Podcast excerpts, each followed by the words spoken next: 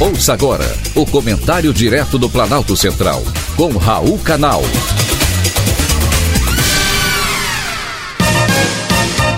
Queridos ouvintes e atentos escutantes, assunto de hoje: democracia ameaçada? No dia 15 de setembro, foi celebrado o Dia Internacional da Democracia. A data foi reconhecida pela ONU, Organização das Nações Unidas, em 2007, e marca o dia em que foi assinada a Declaração Universal da Democracia em 1997.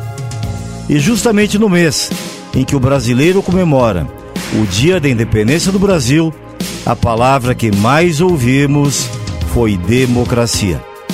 Então, eu gostaria de começar a crônica de hoje falando sobre a democracia, que é um regime político em que a soberania é exercida pelo povo e que se forma pela livre escolha de governantes pela maioria da população, por meio de votação. Muitos falam que a democracia está ameaçada no Brasil. Alegam que o presidente Jair Bolsonaro seria o responsável por seus ataques ao Supremo Tribunal Federal. Suas constantes ameaças às eleições de 2022 e da violação à liberdade de expressão de seus críticos. O presidente fala demais. Porém, também é fato que a mídia divulga muito além das palavras. Os ataques do presidente têm endereço certo, têm pessoas físicas, têm autoridades e não são as instituições. A falta de diálogo cria o clima de animosidade que os brasileiros já estão cansados de presenciar. Para palavras duras, respostas igualmente duras. Terêncio, o pensador, disse com toda a propriedade: quem fala o que quer, ouve o que não quer.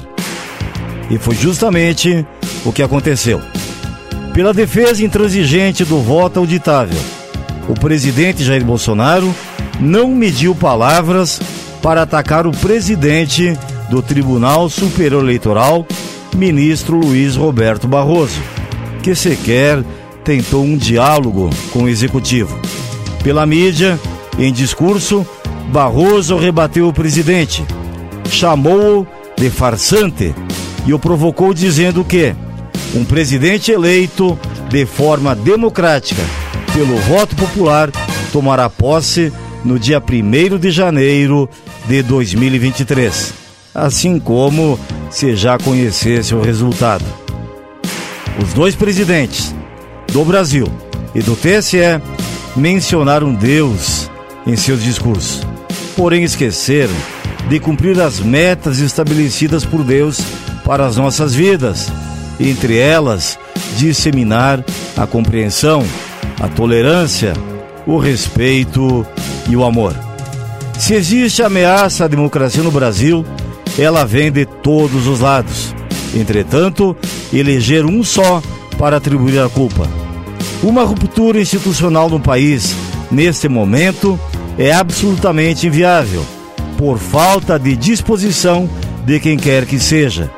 É preciso que as tensões entre os poderes diminuam. Diálogo. Sim, diálogo é bom e faria toda a diferença nesse momento turbulento em que estamos vivendo. Foi um privilégio ter conversado com você.